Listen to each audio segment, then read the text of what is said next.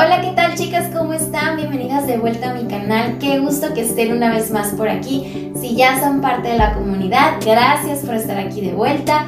Y si no me presento, yo soy Andy y estoy muy feliz de conocerte. El día de hoy tenemos una entrevista súper interesante. Como saben, cada sábado tenemos una entrevista con un especialista acerca de temas que simplemente hacen nuestra vida mucho más fácil, más feliz y más confortante. El día de hoy tenemos un especialista en el área de salud, la doctora Lilian Macías, que es ginecóloga especializada en obstetricia y colposcopía. La doctora Lilian nos va a responder algunas preguntas tabú que a veces nos da miedo preguntar o hablar acerca de estos temas como por ejemplo cuándo empezar nuestra vida sexual, qué onda con nuestra regla, cómo sabemos si somos regulares, cómo saber cuándo tienes que hacer tu primera visita con el ginecólogo. Temas súper delicados pero mega importante platicar como lo es el virus del papiloma humano, cómo prevenirlo, por qué se contagia, mil dudas que la doctora Lilian nos va a responder súper interesantes y que te recomiendo te quedes hasta el final de este video porque tienes que saber esta información tan valiosa. Y bueno chicas, vamos a ver esta entrevista con la doctora Lilian Macías, la ginecóloga de cabecera de este canal. Bueno, pues ya estamos con la doctora Lilian, ella es especialista en el área de ginecología, ginecología obstetricia y colposcopista. Doctora, bueno, tenemos varias preguntas que hizo el público en redes sociales acerca de temas que a veces son tabú y que no nos atrevemos a preguntar, así que para eso está la doctora Liliana el día de hoy. Muchas gracias Andrea por invitarme y espero responder todas tus preguntas y también de quienes nos están viendo. ¿A qué edad se puede empezar a tener relaciones sexuales? Bueno, es una pregunta difícil porque no hay una edad en el libro que te diga que tenemos que iniciar relaciones sexuales. Se establece que si tú tienes una madurez adecuada en cuanto a genitales, que ya llegó tu periodo, puedes iniciar, porque el inicio de las relaciones sexuales es para buscar embarazo. Sin embargo, debes de saber que tienes que tener la madurez adecuada para buscar o un embarazo o descartar una enfermedad de transmisión sexual o utilizar un método de planificación. ¿Cuándo puedes iniciar tu actividad sexual? Cuando te sientas preparada a que vas a tener responsabilidades de la actividad sexual y que vas a buscar no embarazarte o no tener una infección de transmisión sexual. Puedes iniciar desde la adolescencia, puedes iniciar en tu vida adulta, eso sí, que seas consciente de que eso lleva responsabilidad. ¿Y a qué edad tenemos que ir entonces a nuestra primera cita con el ginecólogo o la ginecóloga? Es recomendable que una vez que haya iniciado tu periodo menstrual o la menarca, Andrea, en el periodo de adolescencia, iniciar tus revisiones que te revisen una vez al año para ver cómo están tus ciclos menstruales, cómo es tu patrón de sangrado, si sangras poco, si sangras mucho, si tienes cólicos y una revisión de mama. Y una vez que hayas iniciado tu vida sexual activa, se tiene que hacer una revisión cada año después de que hayas iniciado relaciones sexuales. ¿Cómo sabemos que tenemos un ciclo regular? Bueno, a no lo hablamos y de repente alguien dice, no, pues yo menstruo cada tres meses y piensa que es normal. Sí, un ciclo regular es de que tú tengas tu periodo menstrual una vez cada mes, cada 25 días hasta cada 35 días. Si tienes una regla que es cada tres semanas, no es normal o si tienes una regla que es cada 40 días, tampoco es normal. ¿Cuánto debe de ser? O sea, si menstruas mucho es normal, si te duele mucho es normal. Se considera normal es que sea de 3 a 7 días. Algunas mujeres reglan nada más 3 días, otras mujeres reglan hasta 10 días. Menos de 3 días no reglas normal, reglas muy poquito. Más de 10 días no reglas normal, reglas muchos días. Y también hay que ver el patrón de sangrado.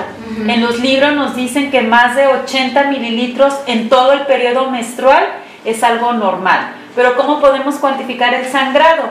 Puede ser con la toalla sanitaria, puede ser con la copa menstrual o puede ser con los tampones. Si tú tienes una regla en un periodo de 7 días y utilizas más de 20, 30 toallas sanitarias, no es normal. Claro. Si tú en un día de un periodo normal tienes tres o cuatro este, toallas que no estén empapadas, se considera un ciclo normal. Por eso es tan importante cuantificar y ya lo podemos hacer con toallas, con tampones o con la copa menstrual, que es mucho más fácil hacer la cuantificación del sangrado. Y sale otro tema, la copa menstrual ¿Es recomendable o no? Porque hay muchos mitos acerca de que sí, que no, que todavía no está comprobado, que causa enfermedades. La copa menstrual tiene una característica muy importante. Eh, está hecha de plástico y tiene la capacidad de esterilizarse con el calor. Entonces, al momento de colocarla a tu vagina, que es una cavidad que está húmeda, se va absorbiendo el sangrado, pero no produce infecciones porque no tiene sustancias tóxicas como los tampones, ni las toallas, ni perfume.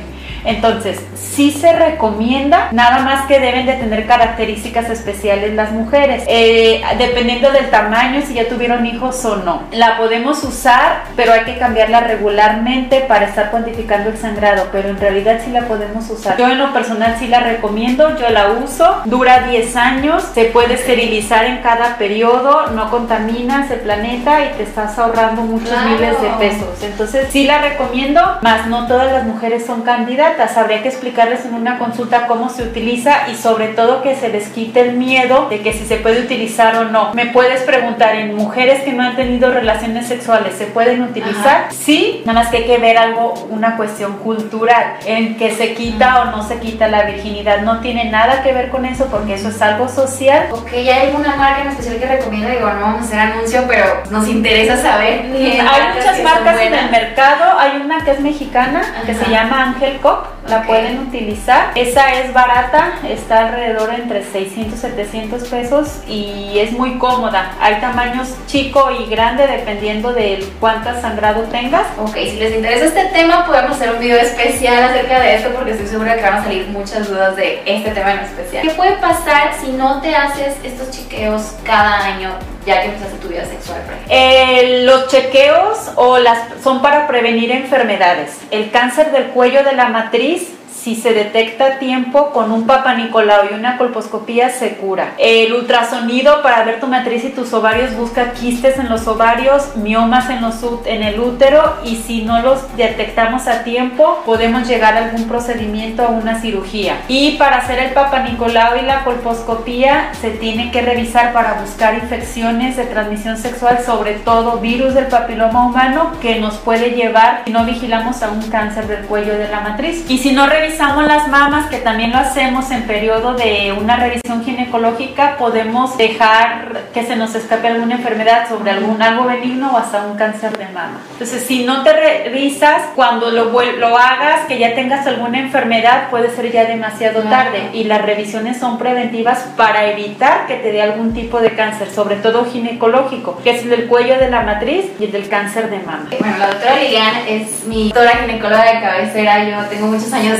siendo su paciente, el hecho de que me toca mi revisión y ahí estoy ya dando lata, porque la verdad es que a mí sí me da muchísimo miedo, que se te pasan las revisiones, lo dejas para después o piensas, ay, estoy bien, y de repente llegas al consultorio y dígales usted cuántos pacientes llegan sin saber que tenían papiloma o enfermedad. Sí, la idea es que llegues a la consulta no enferma, que llegues sana a una revisión preventiva, pero nos ha tocado que pacientes que nunca se revisan, 5 o 7 años sin revisarse, vienen a su chequeo general y ya tienen una lesión del cuello de la matriz, que tienen un cáncer, tienen un tumor, tienen un quiste, que a lo mejor pudimos haber detectado años atrás, que a lo mejor ya es más, más tarde en hacer un tratamiento quirúrgico. Cuando inicies vida sexual, más tardar un año iniciar tus chequeos. Y si no tienes vida sexual, una revisión cada año para ver tu matriz y tus ovarios con un eco y tu revisión de senos para explicarte cómo te debes de revisar y si hay algo que encontremos en la exploración, mandarte hacer los estudios Claro, y vale muchísimo la pena que se tomen el tiempo, digo, así como le das el servicio a tu carro, tienes que dar el servicio a ti, o sea, checarte que estés bien y más las mujeres que estamos con tanto riesgo, ¿no? De, de, este tipo de enfermedades, como por ejemplo ese papiloma que mencionaba, que de repente llegan chavas que no tienen síntomas, que no se sienten mal, llegan a su chequeo porque una amiga les dijo, porque la mamá les y se hacen el papá por primera vez en su vida y resulta que ya tienen el virus del papiloma humano avanzado. ¿Cómo es este virus? ¿Por qué no presenta síntomas y puedes estar bien y ya está avanzado el virus? Bueno, quiero que, como te preguntaba André, te comentaba y tú, todas tus seguidoras, el virus del papiloma humano es un virus que está en tabú porque está satanizado, porque está relacionado la mayoría del tiempo con actividad sexual. Muchas pacientes tienen la idea de que si tienen infección por virus del papiloma humano son promiscuas y no es verdad y eso es lo que quiero que quede claro. El virus del papiloma humano es una infección que se da en un 95% por actividad sexual, cuando tú tienes relaciones sexuales. Sin embargo, hay un porcentaje muy pequeño en donde lo pudiste haber adquirido cuando estabas embarazada de tu mamá, en alguna alberca, que es un porcentaje muy chiquito, o que ya lo tienes de genética. Porque se han hecho estudios donde han encontrado en religiosas núbiles que nunca han tenido actividad sexual infección por virus o en niñas. Entonces, te puedes contagiar de virus, pero una cosa es que tengas virus y otra cosa es que estés enferma. El virus entra a tu cuerpo a través del coito o las relaciones sexuales y se queda guardado en las células del cuello de tu matriz. Deben de pasar muchos años que no hagas ejercicio, que no tomes vitaminas, que comas mal, que no utilices preservativo, que tengas muchas parejas sexuales para que tus defensas bajen y el cuello de la matriz se haga susceptible a la enfermedad. Una vez que el virus está dentro, si no hay cuidado, las células del cuello empiezan a cambiar y viene la displasia. La displasia es la enfermedad que está antes del cáncer y la displasia del cuello de la matriz se divide en leve, severa y luego viene el cáncer. Entonces, ¿por qué es tan importante saber si una paciente tiene infección por virus? Porque si el virus no lo controlamos, nos puede dar cáncer. ¡Qué miedo! ¿Puedes vivir con el virus del papiloma humano toda la vida y estar sana? Sí. ¿Cómo podemos hacer la detección? Muchos pacientes me preguntan que se puede hacer por Papa Nicolau, sin embargo lo podemos hacer por otros estudios que se llama estudios de PCR, que ahorita está muy de moda por la pandemia, o la colposcopía. Tú puedes tener el virus en tu cuerpo, pero no estar enferma, que es lo ideal, que si lo encontramos no estés enferma. Pero si el virus avanza y tú no te cuidas, nos puede dar cáncer. ¿Y cuándo nos contagiamos, Andrea? Puede una paciente tener relaciones sexuales una sola vez y le puede dar cáncer o puede tener una paciente relaciones sexuales 5, 50, 40, 70 parejas y estar sana. ¿De qué depende? De tus defensas, de que comas bien, que hagas ejercicio. De ahí la importancia de usar el preservativo. Como es una infección de transmisión sexual, el preservativo no previene que te contagies. Hace que si tienes contacto con el virus, las réplicas o la cantidad de virus no sea tanto y no te enfermes. no lo evita, no lo evita, pero, pero disminuye la probabilidad. A diferencia por ejemplo, el virus de inmunodeficiencia o de HIV-Sida, ese sí se previene con el preservativo porque el, es muy grande y no pasa a través de las células del este preservativo. Este, sí, pasa a través de los Por eso es que siempre deben de usar preservativo, siempre si tienen parejas que no sean estables, si tienen parejas de una noche, condón. ¿Por qué? Porque no sabemos quién tiene. Se tiene que hacer un estudio especial que se llama PCR y se tiene que hacer colposcopía. Las mujeres. Las mujeres. ¿Y el hombre? En el hombre se tendría que hacer un estudio que se llama PCR para ver, pero el hombre no se enferma, el hombre es portador. El hombre nada más porta el virus, pero él no se enferma. ¿Por qué? Porque el cuello de la matriz está dentro de nosotros y las células son diferentes. Y en los genitales masculinos son externos y no se pegan. O sea que traen el virus ahí, lo pasan, lo comparten y a ellos no les pasa nada. Así las es. son, son nosotros las que nos enfermamos. No le tengan miedo al, al virus, es un virus noble que se detecta a tiempo, pero que si lo tenemos, tenemos que vigilarlo. ¿Cómo se vigila? Con revisiones anuales. Sí, porque una también lo puede contagiar, ¿no? Tú te contagiaste y como dijo, puede pasar cinco años que tienes el virus ahí dormido, pero lo contagias a una nueva pareja con la que estás estable, tienes relaciones y luego esta pareja después le puede contagiar a alguien más. O sea, se hace una cadenita. Así es, y ahí lo que te comentaba de la responsabilidad de tener relaciones sexuales es cuidarse, usar preservativo, que nunca, nunca, nunca vuelvan a fumar tus seguidoras, porque el cigarro nada más da pobreza, peligro. y aparte del cáncer del cuello de la matriz es uno de los factores principales para el cáncer de mama. No, y es que escuchamos cáncer y ahí sí ya nos ponemos toda la atención, pero lo que no sabemos es que por un mal cuidado de tener este tabú de no hablarlo, de no decirle a tu mamá, a tu hermana, a tu prima, oye, ve y chécate, o compartirle a tus amigas, yo me fui a checar, ve a hacerte el papá Nicolau, estás compartiendo información súper valiosa, ¿no? Esto sirve para que hagamos conciencia y que nos quitemos ese tabú de hablar de una enfermedad que es un virus normal, que te puedes contagiar de muchas formas, no eres promiscua si lo tienes, pero si no te cuidas puede avanzar muy rápidamente y convertirse en un cáncer. Así es, y sobre todo que tengan la apertura de venir a revisarse y que no se sientan como con pena o con miedo de decir tengo virus. Con los ginecólogos se confiesa uno.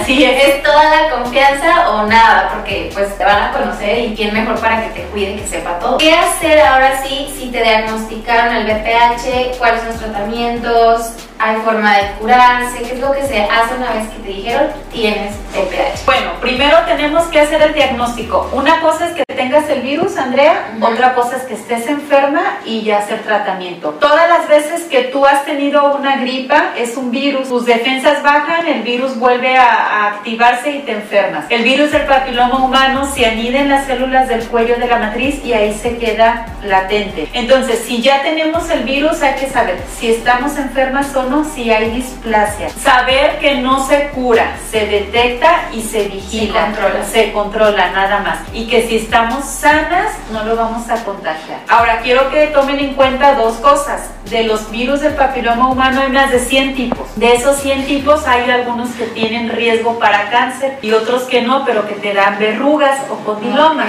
Las lesiones que salen afuera de los genitales, que son verrugas o condilomas, esas sí se curan. Tratamientos con láser, tratamientos ablativos, tratamientos de, con calor o con frío. Pero es muy diferente al cuello de la matriz. Entonces el virus, está por dentro. el que está por dentro, con el con el papanicolao y con la colposcopía y la PCR. Si hay enfermedad, curamos la enfermedad y dormimos al virus. Entonces el virus se duerme, por decir así, con tratamientos, así es. que es interno y lo mantienes ahí, o sea, siempre lo vas a tener. Pero está dormido. Y puedes no contagiar, así lo tengas si está dormido. Así es, una vez que te hacen el diagnóstico, si tú estás enferma, tú contagias. Pero si tú no estás enferma y el virus está dormido, no contagias. Me preguntarás si afecta a tener bebés.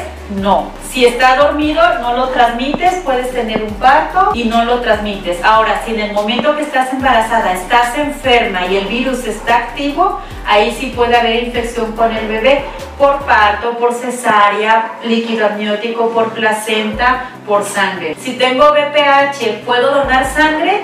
Sí puedes donar sangre porque ese no se transmite por sangre, eso se transmite por fluidos vaginales. Si tengo sexo oral, si tengo sexo vaginal, o algún otro tipo de actividad sexual. Pero si está dormido, no lo transmites. No lo transmites. ¿Y se duerme con tratamientos de qué tipo? Eh, aumentar tu sistema de defensas, ejercicio, vitaminas, no fumar y usar condón. Vitamina C, vitamina A y con eso mantienes al virus dormido. Rápidamente hay ciertos tratamientos así es. que ya son en, eh, en, el, consultorio, aquí en el consultorio no son invasivos, es una cirugía, puede ser láser, podemos utilizar una cirugía con radiofrecuencia, podemos utilizar alguna, algún tratamiento, pero se hace aquí en el consultorio. Cuando nosotros ya hacemos el diagnóstico del cáncer del cuello de la matriz, lo podemos curar con un tratamiento en el consultorio. Dejarlo en una primera etapa y dormir al virus. Entonces es súper importante que se hagan cada año sus chequeos, los voy a repetir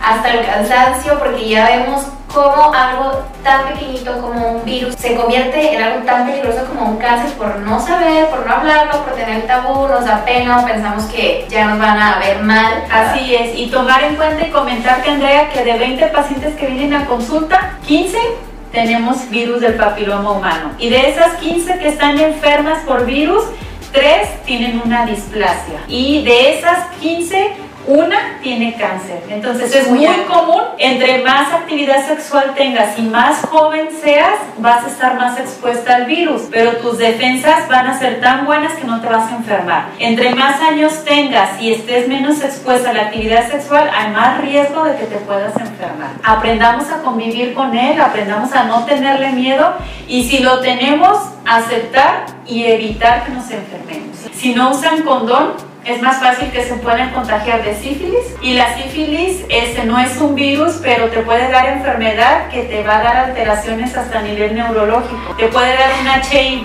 que te va a dar SIDA y no hay tratamiento para el SIDA. Cuidarnos mucho, mucho, mucho y también otra recomendación en cuestión del virus del papiloma humano y que tomen en cuenta, el que tengas actividad sexual homosexual no te exenta de que puedas tener infección por VPH. ¿Cuántas preguntas hay, seguidoras, aquellas niñas que tienen parejas mujeres, se deben de revisar también. Wow, no es que de verdad yo creo que van a salir tantas preguntas de este video. Estoy segura que vamos a tener que hacer muchas más entrevistas con la doctora Lilian. Claro que sí. Déjenme en la parte de abajo del video todas las preguntas que tengan para saber específicamente de qué temas y hacer un video especial para resolver estas dudas, porque creo que van a ser muchas. Claro que sí. E invitarlas, Andrea, a aprovechar el, comercial, que vengas a que vengan a la revisión. Nosotros estamos en Ginemed GDL, nos pueden buscar en Instagram.